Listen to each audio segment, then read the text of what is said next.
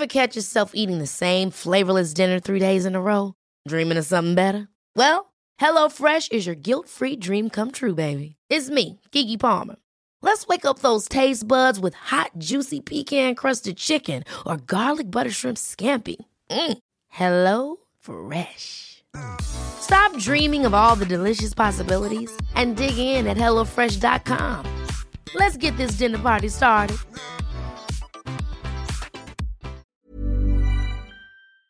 Escuchas, escuchas un podcast de Dixo. Escuchas Bien Comer, Bien Comer con Fernanda Alvarado por Dixo, Dixo, la productora de podcast más importante en habla hispana. Bienvenidos a un podcast más del bien comer. De este lado les saluda Fernanda Alvarado, acompañada de un gran, gran ejemplo a seguir, Melissa Mochulske, que quienes no la conozcan, pues de lo que se pierden porque es guapísima. Pero bueno, ella habla de viajes y de comida rica en W Radio y hoy nos va a compartir un pedacito de su maravillosa historia eh, de vida para motivar a todas las personas que ya tiraron la toalla y que no creen que pueden vencer la lucha contra el sobrepeso. Bienvenida, Mel. No, qué presentación, gracias, mi. Es para que vengas más seguido. No, yo feliz, feliz, feliz, aquí me la puedo vivir.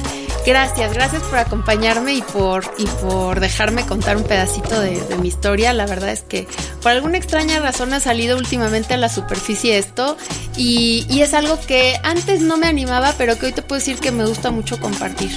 Porque creo que algo, hay algo que puede, si hay alguien que lo puede escuchar y puede aprender, qué mejor, puede cambiar algún hábito, que mejor. Gracias, Mel.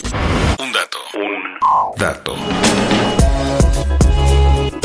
La obesidad es un grave problema de salud pública y la intervención más común para combatirla suele ser una dieta baja en calorías y ejercicio. Desafortunadamente, los planes restrictivos no suelen ser efectivos a largo plazo. Por tanto, como bien dice Mónica Katz, la mejor dieta es la no dieta. Escuchas Bien Comer, Bien Comer. Pues hace poquito estaba escuchando un podcast. Yo a Mel la conozco ya desde antes. Desde eh, y creo que años. físicamente no, pero nos conocíamos o tal vez sí, o en fiestas o no sé. Pero a Mel ya la conozco desde hace mucho tiempo y coincidió que estaba escuchando un podcast de ella eh, platicando su vida pasada, que no lo creería nadie, que Mel es ex gordita. Es rarísimo, porque es muy chistoso como la reacción cuando lo cuentas de ¿qué? No, no, no hay forma. ¿Dónde? ¿Dónde? Y es como, ay, si supieras. Si yo me asumo como sobreviviente de la obesidad mórbida. Eh, porque ¿Porque pesabas cuánto? 104 kilos. Sí, yo pesaba 104 kilos, mido 1,67 y he perdido 48 kilos en el camino. ¿Y en ese camino de cuánto tiempo? No, no ha sido un proceso corto y eso es lo primero que, que quiero compartir este, con quienes te escuchan que, que precisamente pues están buscando cambiar hábitos o que están tomando la decisión de, de cambiar su vida para siempre, ¿no? No, esto no es una carrera corta, es difícil que una, que una dieta que haces por una razón ajena a ti funcione. Porque Claro. si la haces por entrar al vestido, por la primera comunión del hijo, porque te vas a casar, porque viene la vacación de no sé qué. La operación bikini, La que operación como bikini odio esos nombres. famosa, O porque el novio o el marido o la novia te dijo, ay, este gordito. Ajá, o de, ay, sí. hace cuántos kilos que no nos vemos. Te dijeron en la oficina regresando y dijiste, ahora sí me voy a poner las pilas porque me dolió el orgullo. No los quiero decepcionar, pero difícilmente funciona un cambio radical y para toda la vida, porque eh, la decisión tiene que ser, tiene que venir de ti, tiene que ser un compromiso contigo, de ti y para ti. ¿Se te hace que es como algo tipo alcohólicos anónimos? Porque yo a veces así lo veo, como que debes de tocar fondo, te debe de tener distintas situaciones que te lleven a decir, a ver, no es el dejar de comer ni echarme eh, 20 días tomando jugos y agua y ayunos y keto y no sé qué. O sea, tengo que cambiar otras cosas. Absolutamente. Yo sí lo considero así porque creo que quienes hemos padecido de una, un tema de obesidad, eh, la comida es nuestra adicción. Y sí es un trabajo de todos los días porque es un hilo muy delgado. A mí comer me fascina. Yo a la comida la amo. Pero me parece que este camino es, o por lo menos hablo desde mi experiencia, ha sido amar la comida desde otro lugar. Me gusta mucho cocinar, por ejemplo. Transformé mucho mi contacto con la comida cocinando, preparando a, a la gente que quiero, a mis amigos que invito a la casa, eh, bueno, a mí, por supuesto, preparándome cosas ricas, aprendiendo a cocinar cosas sanas, eh, fotos, me encanta seguir blogs de comida, de videos, ver programas de chefs, de restaurantes. De verdad le tengo mucho cariño a la comida. Eh, eso es esto, estás diciendo algo súper importante. A mí, curiosamente, o me quieren mucho mis fotos de Instagram o las odian porque dicen que como una nutrióloga pone unas fotos de tacos al pastor.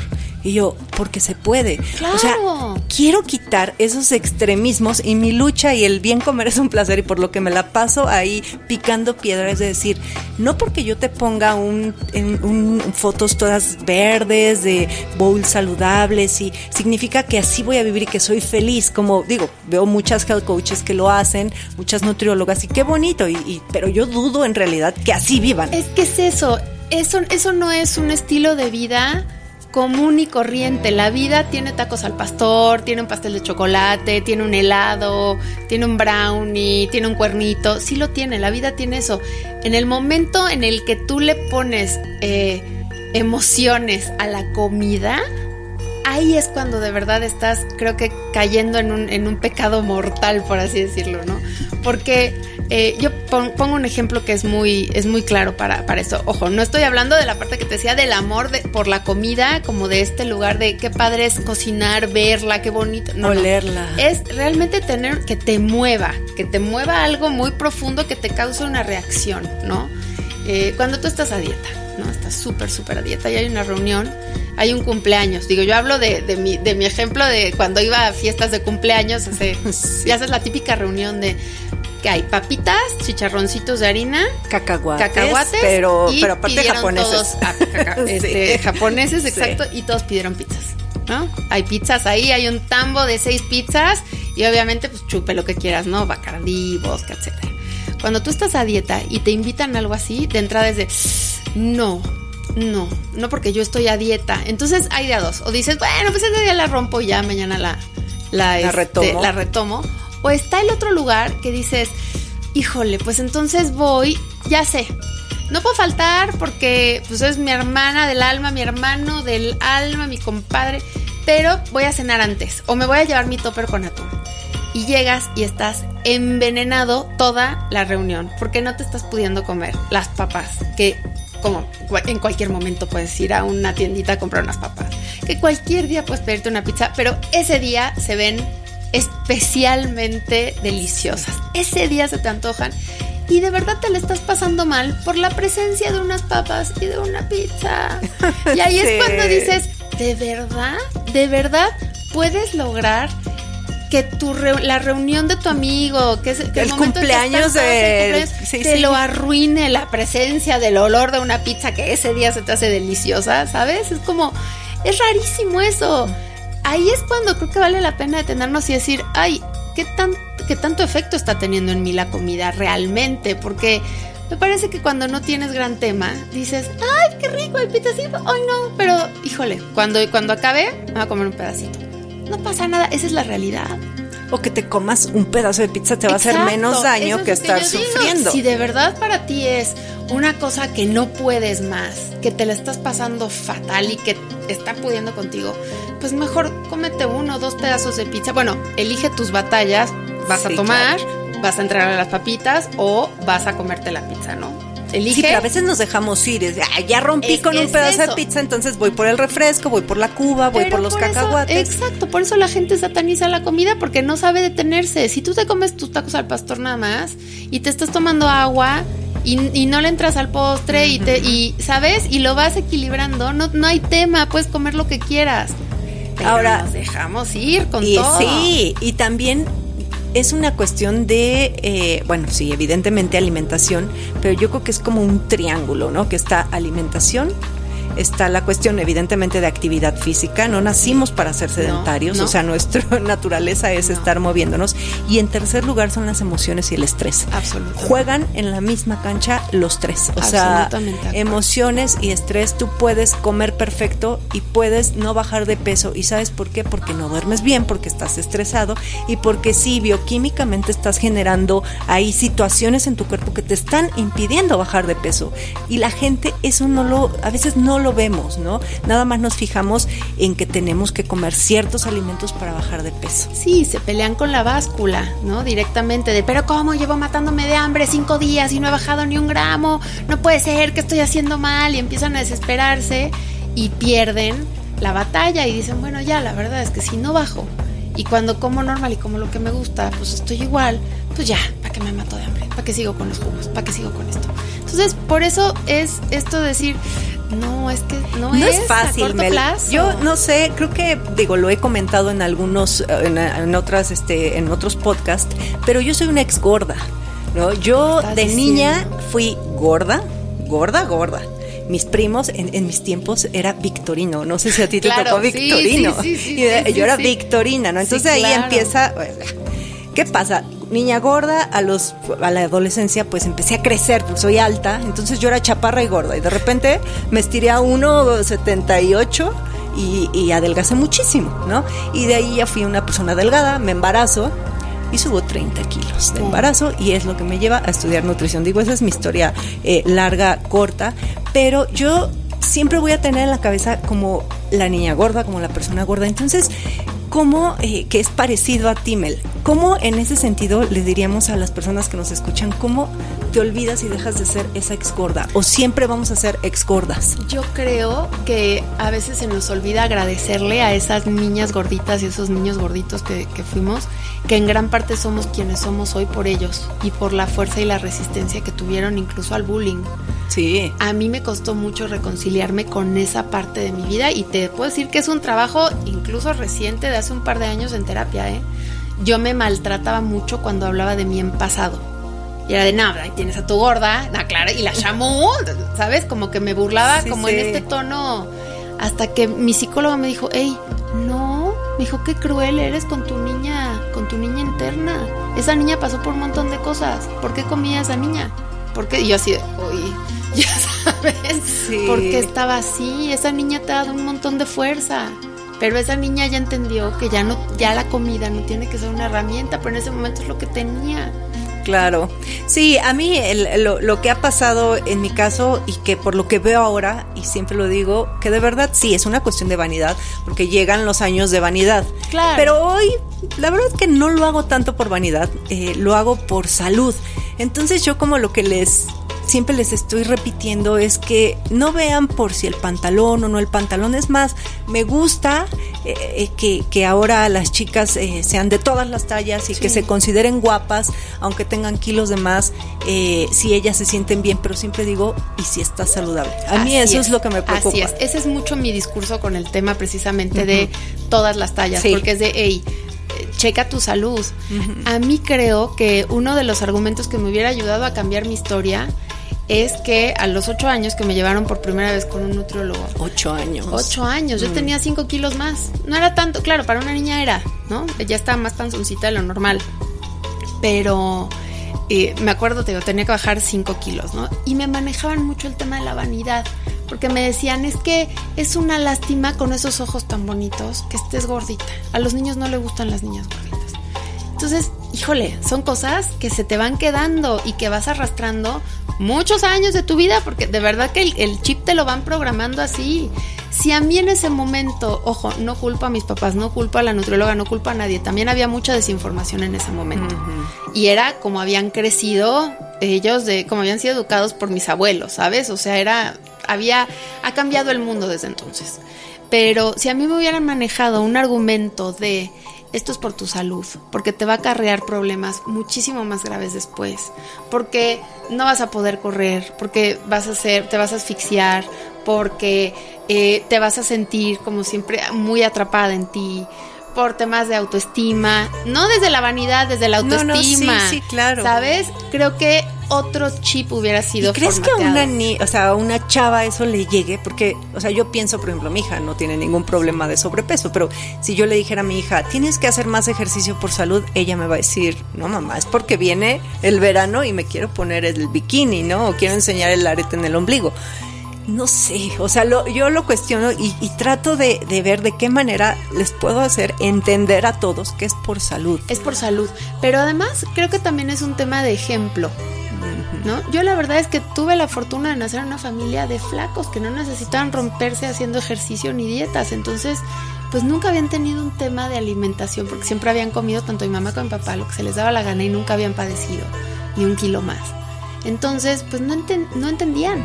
No entendían que pues, yo era diferente, tenía otra, otra conexión, otro metabolismo, otro, otra relación con la comida.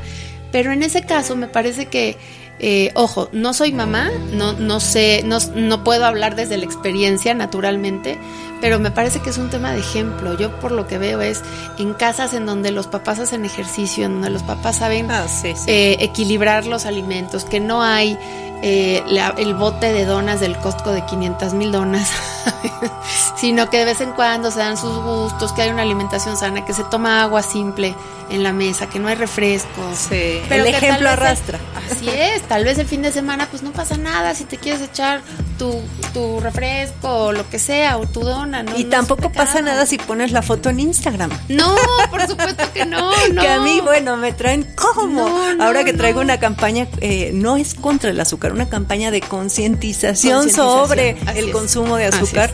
Y me ven el sábado justamente comiendo un bombón eh, con chocolate que compré en una dulcería viejísima que se llama Celaya en la Roma. Ajá. Bueno, y fui linchada así en mensajes de cómo estás diciendo que el azúcar hace daño. Está- No.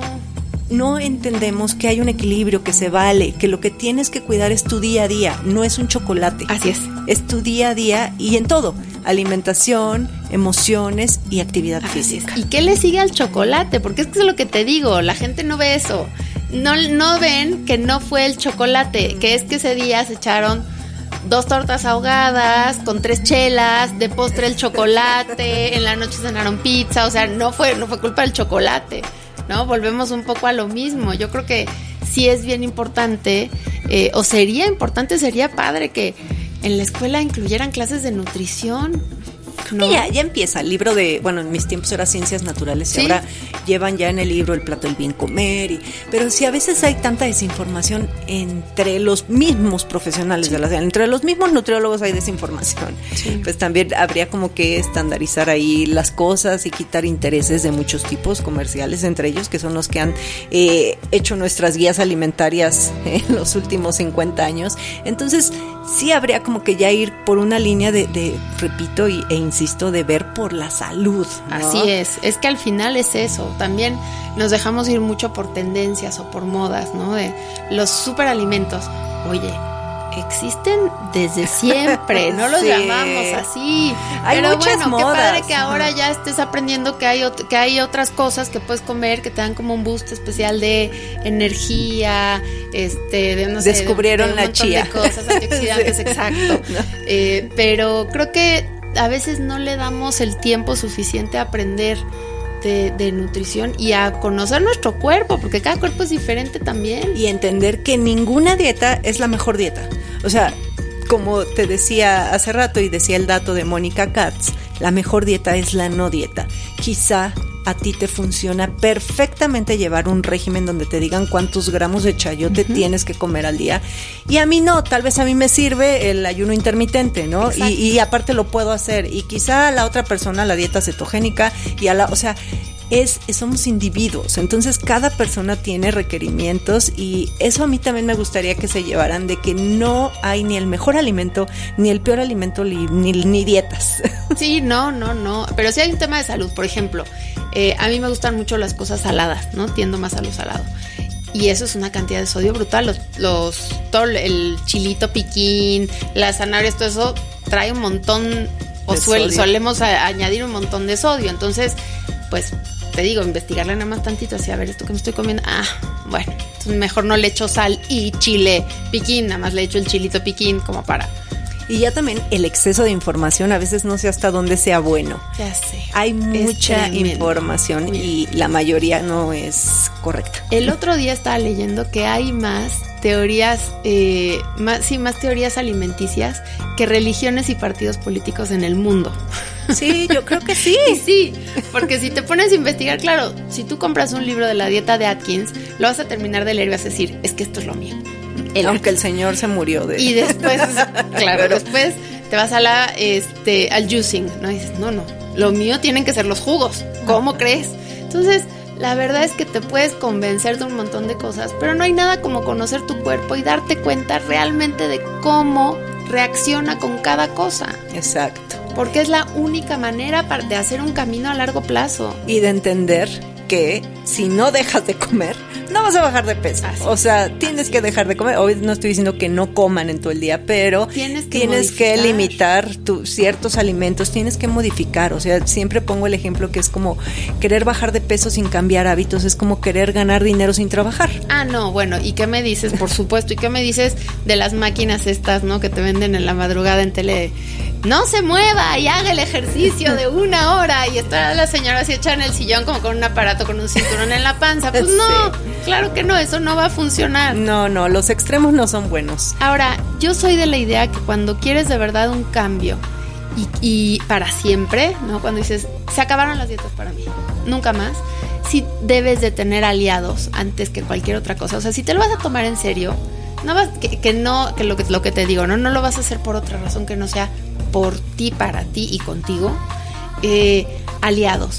Y el primer aliado para mí tiene que ser un nutriólogo y un médico. Te mm. tienes que hacer, me parece que, o por lo menos es el camino que a mí me funcionó, hacerte estudios de todo para ver en dónde estás parado, ¿no? Para ver eh, en dónde está tu colesterol, tus triglicéridos, eh, tu cortisol, tu resistencia a la insulina, todo eso que solamente un médico te puede interpretar. Un buen nutriólogo te va a referir ciertos estudios, claro. donde ya si es necesario te va a enviar eh, al endocrino, o, sea, te va a mandar a referir, pero y si no, ya sobre esos estudios va a ser un plan personalizado. Y es que eso es importante, lo personalizado. También la nutrición es mucha química, no es nada más de que, ay, no, hizo una dieta buenísima y bajó 5 kilos en una semana.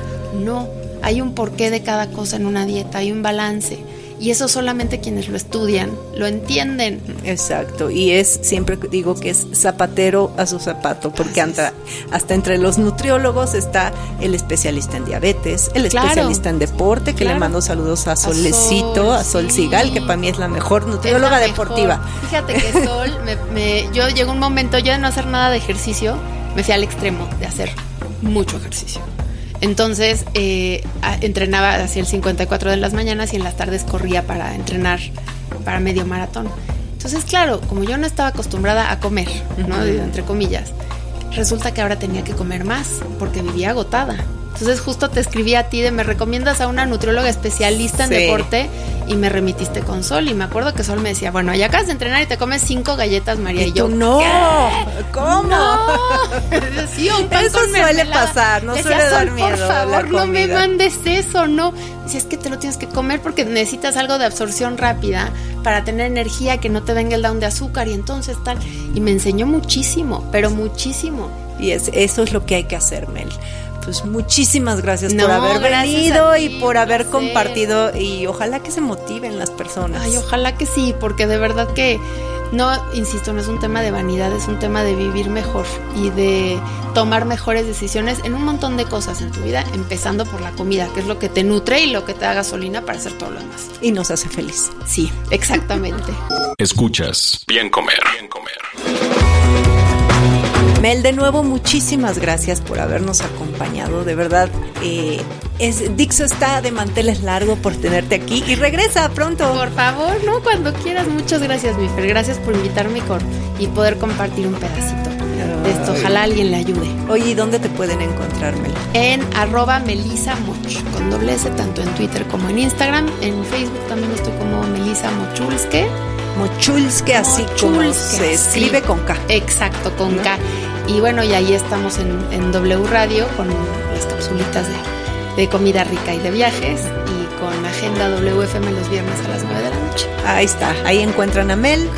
Y yo estoy en Instagram como Bien Comer. Dixo presentó Bien Comer opiniones expresadas en este programa no pretenden sustituir en ningún caso la asesoría especializada de un profesional. Tanto las conductoras como Dixo quedan exentos de responsabilidad por la manera en que se utiliza la información aquí proporcionada. Todas las opiniones son a título personal. La producción de este podcast corrió a cargo de Federico del Moral. Coordinación. Verónica Hernández. Producción general. Dani.